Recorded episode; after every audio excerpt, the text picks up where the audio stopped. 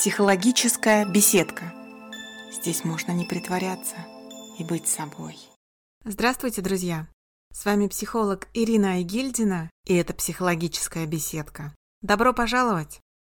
А мы с вами продолжим сегодня разговор про ответственность. Но я предлагаю сегодня заглянуть еще глубже, вглубь себя. Готовы?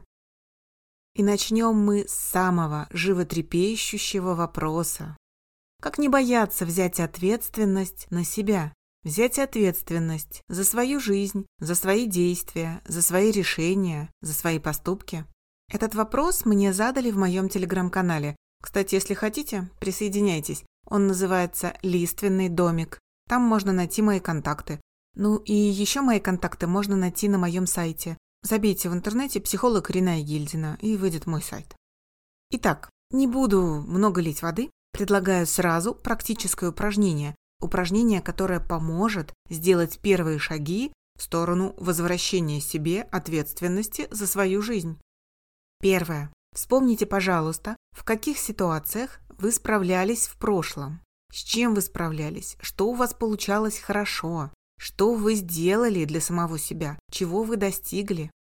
Вспомните, перечислите и запишите. Запишите обязательно. Письменные упражнения помогают нам быть честными сами с собой, не позволяют нашему эго что-то переврать, пропустить или припрятать. Записали? А теперь отложите свои записи на несколько дней. Дайте им настояться. А потом вернитесь, перечитайте, придумайте, сформулируйте для себя фразу поддержку. Да-да, фразу поддержку на основе своего опыта, на основе того, с чем вы справлялись. Это может быть одно предложение или пара-тройка фраз, и вы можете их использовать для подбадривания самого себя в минуты отчаяния или слабости. В том числе и в те моменты, когда появляется неуверенность. А смогу ли я, а справлюсь ли я? В этот момент вы себя подбадриваете, говорите фразу поддержку снова и снова несколько раз. Вам станет спокойнее. Вы заметите, как приобретаете уверенность. Но сразу скажу, универсальных упражнений нет. Если вы нашли свою фразу, и она вам помогает, держитесь за нее. Если фразу повторяете, но легче не становится, может быть фраза не совсем так, стоит ее переформулировать, пересмотреть. Критерий действенности фразы, критерий того, что фраза вам помогает, вам становится спокойнее, у вас появляется готовность выдержать последствия поступков, вы понимаете, что справитесь, справитесь с ошибками или справитесь с тем, что случится потом. А если это упражнение не помогает, вы никак не можете найти себе фразу поддержку, подумайте, пожалуйста, друзья, может быть, где-то внутри вас спрятан источник боязни взять ответственность за, за самого себя. Иногда этот страх, эта боязнь спрятаны глубоко. Например, страх узнать что-то про себя, узнать, что вы несовершенны, что оказывается вы неуспешный человек, или недостойны, или слабы, или что-то не умеете, у вас найдется свой вариант ответа. Это просто мысли, они не являются реальными фактами, и мы можем бояться, опасаться своих мыслей, например, о том, что мы неуспешны. Эти мысли пугают и не дают возможности стать смелее, замахнуться на большее, взять ответственность на себя. Иногда страх ответственности может возникать, когда мы буквально разрушаемся об одной мысли о собственном несовершенстве. Кажется, что если с нами что-то не в порядке, то нас и вообще не должно существовать. Как будто бы мы можем жить только совершенными, идеальными, прекрасными, безошибочными. Вот такие могут быть ловушки у нашего эго. С такими поворотами бывает не, не просто справиться самостоятельно, без помощи и поддержки, поэтому мое обращение к вам. Ребята, если у вас такое, ищите, пожалуйста, своего психолога, которому вы будете доверять, который вам сможет помочь. Если из-за ошибок и собственных несовершенств нас разъедает чувство вины, стыда, желание спрятаться от всего мира, то неумение взять на себя ответственность – это самое минимальное последствие. Гораздо тяжелее будут тревожность, ощущение одиночества и пустоты, Обращайтесь за поддержкой, обращайтесь за помощью. Это состояние не приговор, с этим можно работать. Так, возвращаемся к упражнению. Если вы несколько раз попробовали, придумали свою фразу и фраза вам помогает, супер. Но, повторюсь, я надеюсь, что вы знаете, что универсальных техник и упражнений нет. Иногда приходится потратить некоторое время и приложить усилия, чтобы найти свое собственное, подходящее упражнение. А мы перейдем к следующему пункту нашего разговора. Ответственность и чувство вины. Они стоят где-то рядом. И одна из моих читательниц в соцсетях спросила, в чем же их отличие. Да, есть такой практический подход. Чтобы избавиться от чувства вины, стоит поработать с собственной ответственностью. Давайте на примерах. Итак, представьте себе такую историю. Кто-то пек блины и спалил сковородку. Такая страшная картинка. На кухне дым коромыслом, сковородка потемнела, блины горелые, черные. Этот кто-то может расстроиться и почувствовать себя виноватым. Семья осталась без еды, дома пахнет дымом, сковородка испорчена. Чувствуя себя виноватыми, мы тратим много сил на переживания и меньше сил на действия. Вся битва и вся активность разворачивается внутри. Самокритика, самобичевание, злость на себя. Не будем сейчас разбираться, почему же у героя из нашего рассказа вина является привычным сценарием и какую внутреннюю выгоду приносит вот это ощущение вины. Это тема для других историй, и мы с вами в подкастах поднимали вот это чувство вины. Рассмотрим другой вариант развития событий. Сковородка по-прежнему испорчена, блины сгорели. Но наш герой берет ответственность за ситуацию на себя. Да, такое случилось, я отвлекся, бывает. Но мы ведь действительно на самом деле понимаем, что такое бывает. Это не единственный случай на планете, когда у кого-то сгорела еда. А дальше ход мыслей может стать следующим. Что я могу сейчас сделать? Как я могу исправить ситуацию? Я могу приготовить быстренько какую-то другую еду. Я могу заново замесить тесто для блинов и печь их снова, но уже внимательнее. Но на какой сковородке? На этой. Ее очистить, отмыть или взять другую? Заметили? Идут размышления о действиях, о том, как исправить ситуацию, и потом, собственно, включаются уже сами действия. Человек может приготовить что-то другое, может заказать еду в службе доставки, может выкинуть эту сковородку и купить другую, или просто очистить нагар с этой сковородки. И в результате ситуация не кажется смертельной, все поправимо, все в силах человека. Тогда как чувство вины разукрашивает ситуацию мрачными красками, и мы приходим к мысли, что ситуация непоправима, а мы неудачники. Если кратко, Вина. Активность разворачивается на нашей внутренней арене и приводит к самокритике и ощущению ничтожности себя и ужасности мира. Ответственность. Активность начинается внутри и переходит в реальность, к действиям. Ситуация видится поправимой, находится несколько выходов из нее. Собственная самооценка не разрушается. Собственная персона по-прежнему видится способной, достойной, а мир доброжелательным. Кстати, ощущение вины иногда может стать препятствием на пути взятия ответственности. Мы ошибочно полагаем, что если станем ответственными за себя, то это приведет к еще большей самокритике. Но любая ответственность – это прежде всего мысль о том, что я справлюсь. У меня есть силы, знания, свобода действия, и я справлюсь со всем, что случится. Вы справитесь, друзья. У вас есть знания, опыт, силы, свобода действий, и вы справитесь со всем, что случается в вашей жизни. Давайте еще раз смотрим два похожих понятия. Брать ответственность за других и заботиться о других. Чем похожи и чем различаются? Когда мы берем ответственность за другого человека, мы забираем себе готовность справляться со всеми событиями, что случаются в жизни этого человека. Мы забираем свободу воли этого человека. Тогда как, заботясь о другом человеке, мы чувствуем границу, где начинается ограничение воли другого человека. Мы отходим на шаг назад и даем пространство и свободу для этого человека. Если человек не хочет делать э, так, как мы советуем, не хочет поступать так, как мы советуем, не хочет принимать нашу заботу, отказывается от помощи или не соглашается на что-то, Да, он имеет на это право. Мы отступаем в сторону, мы даем свободу человеку.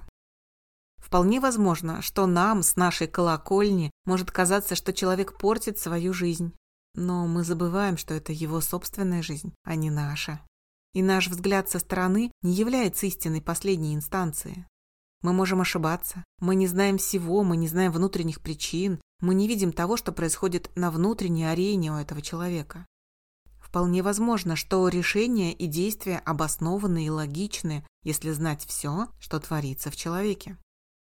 Тогда, как если мы берем ответственность, то мы снова и снова будем советовать, делать что-то за другого человека, отстранять этого человека от его собственной жизни и руководить им как марионеткой. И тут мне вспомнился старый-старый анекдот.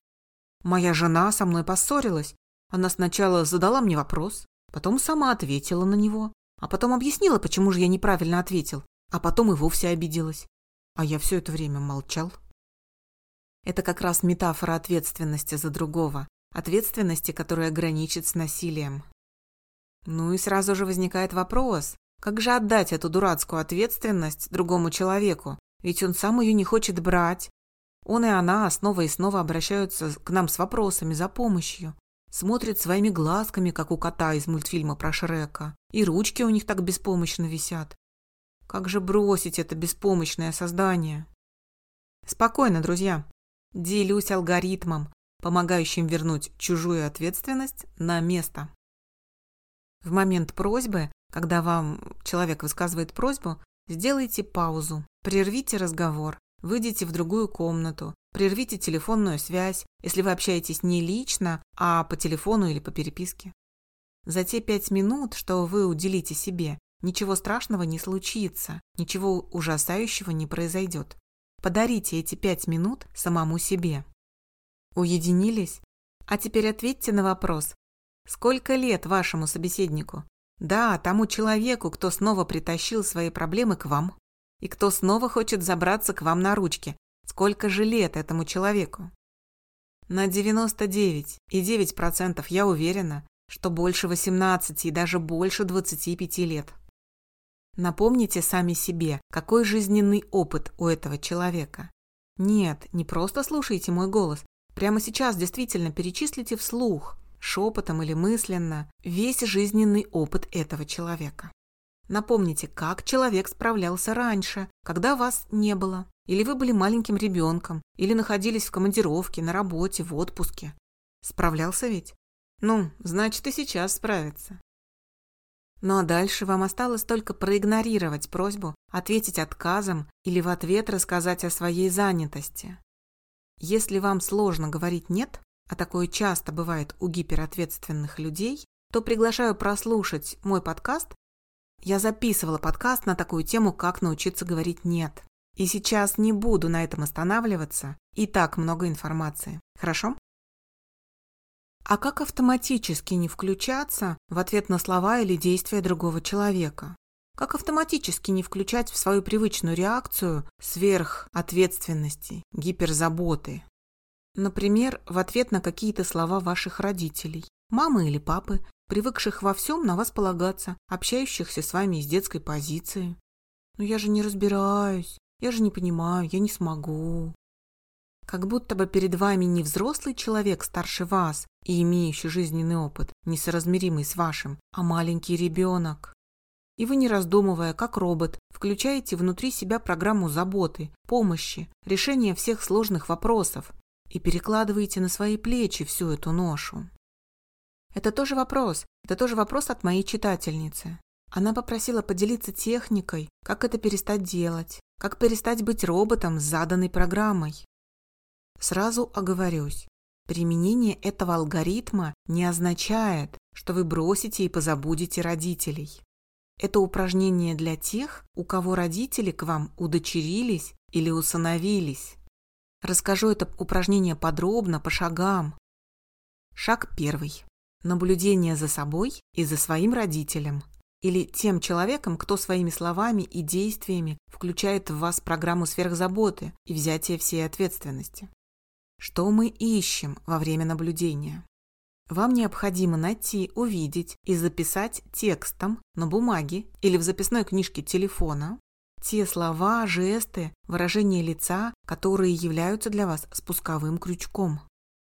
Например, мама тяжело вздыхает, смотрит на меня искоса, приопустив голову, и говорит, как же я справлюсь, это все так сложно, а ты у меня такой сильный, сыночек. И в этот момент внутри вас включается желание пойти в банк и выплатить за маму весь кредит, хотя до этого вы понимали и много раз себе говорили, что платить за маму больше не будете, что вы уже выплатили три ее кредита. Но она все продолжает бездумно тратить деньги на совершенно ненужные вещи, которые потом пылятся в шкафу. Вы много раз говорили сами себе, что мама не думает о последствиях, что она взрослая и сама может справиться, что это будет ей урок, но когда она так смотрит, вздыхает и говорит, логика и рациональная часть отключаются, включается заданная программа. А кто эту программу в вас заложил? Так сама мама и заложила. Но это тема отдельного разговора, а мы возвращаемся к упражнению. Наблюдайте за собой, делайте записи. Это поможет замечать даже те мелочи, которые вылетают из головы, на которые вы не обращаете внимания в суете повседневности. Шаг второй. Когда вы заметили слова, жесты и действия, включающие в вас программу, зазубрите их наизусть, чтобы в моменты манипуляции устное описание триггеров вспоминалось в вашей голове автоматически. Шаг третий. Во время этого шага вам тоже надо наблюдать, но уже за собой. Что происходит с вами? Какие мысли, то есть что вы думаете в своей голове? Какие слова, фразы, картинки пробегают у вас сразу после триггера? Например, слова папы о том, что мы же с тобой мальчики и должны защищать маму. Это я сейчас развиваю нашу ситуацию пример про маму шопоголика. У вас, конечно, свои фразы, свои триггеры. И после этих воспоминаний человек чувствует внутри себя порыв, большое желание помочь, чувствует себя ответственным, сильным, большим, ценным, любимым? Во время этого шага нашей техники важно замечать не только мысли, но и переживания, чувства, эмоции, как ваше тело реагирует на триггер. Например, в этой ситуации у мужчины расправляются плечи, он начинает чувствовать себя сильным и всемогущим. Да, вот у того мужчины-героя истории про маму шопоголика. Итак, возвращаемся к примеру. Мама посмотрела искоса, вздохнула, сказала «Я не справлюсь, а ты такой умный и сильный» и что-то подобное. У ее взрослого сына сработал триггер, появилось ощущение важности, собственной ценности, всемогущества, плечи расправились, и вот наш герой истории готов звонить, ехать, писать в банк, разбираться в ситуации и выплачивать очередной мамин кредит, тратить семейные деньги, которые они с супругой откладывали на отпуск. Эхе-хе.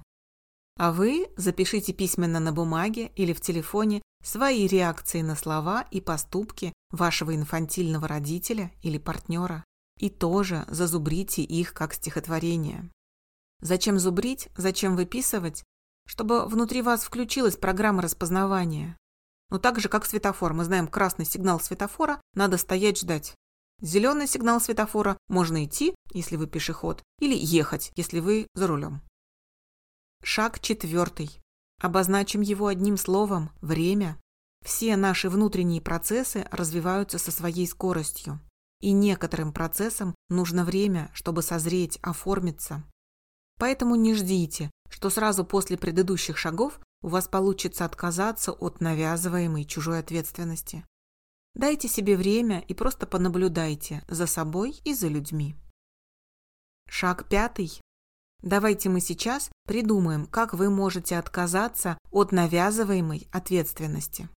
С помощью каких слов, поступков, мимики, жестикуляции. То есть мы сейчас буквально прописываем вашу роль, как актеры делаем заготовки из слов и фраз. Например, в той ситуации с мамой и ее постоянными кредитами на шопинг взрослый сын мог бы сказать «Мама, я тебя предупреждал несколько раз, что помогаю в последний раз. Этих последних разов было уже четыре штуки.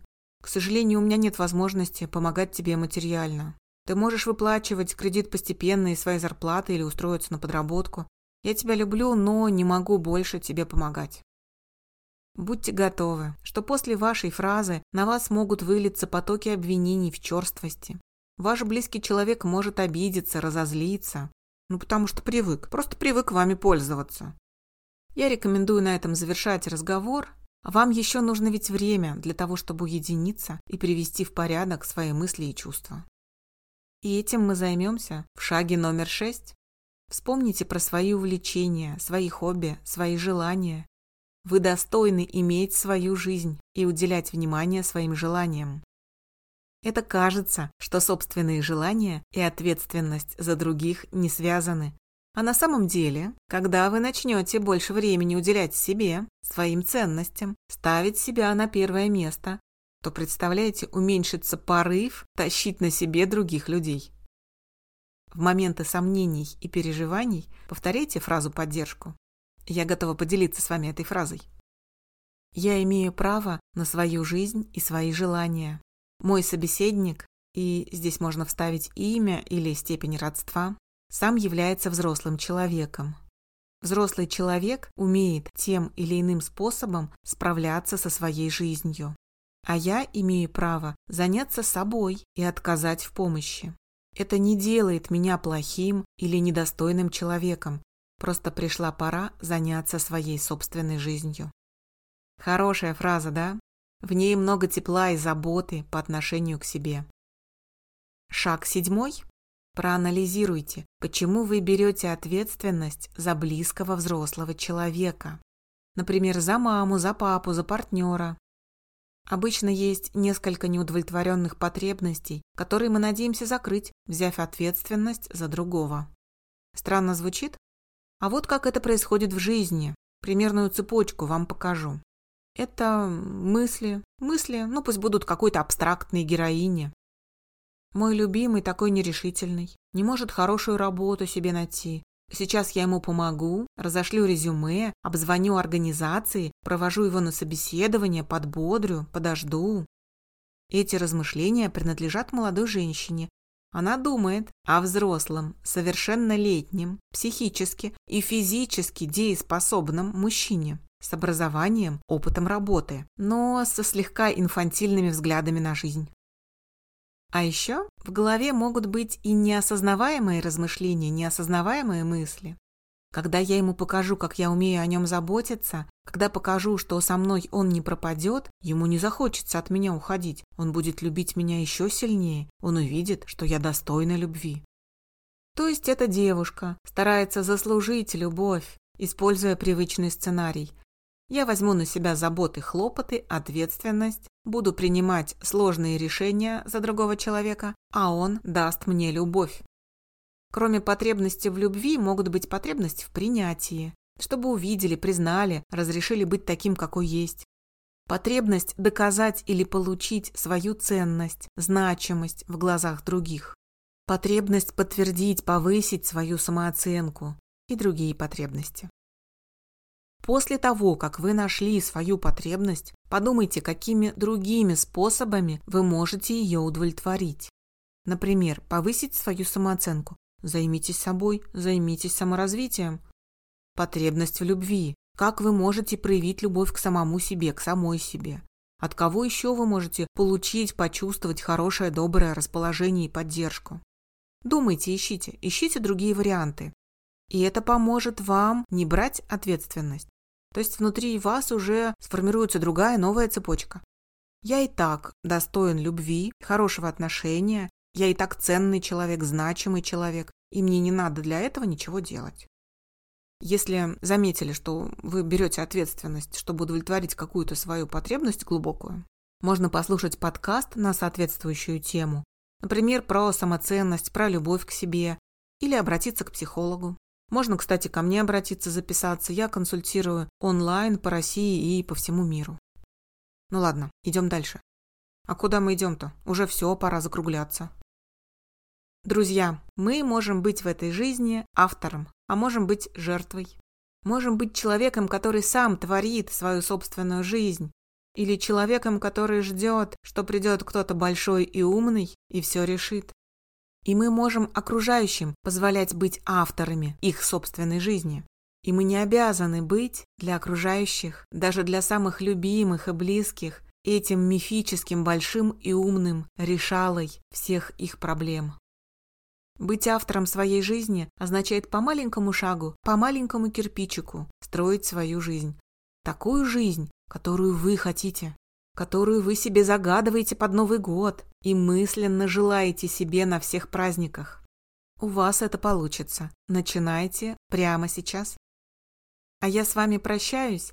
С вами была психолог Ирина Айгильдина, и это психологическая беседка. До новых встреч. Пока-пока. Психологическая беседка. Здесь можно не притворяться и быть собой.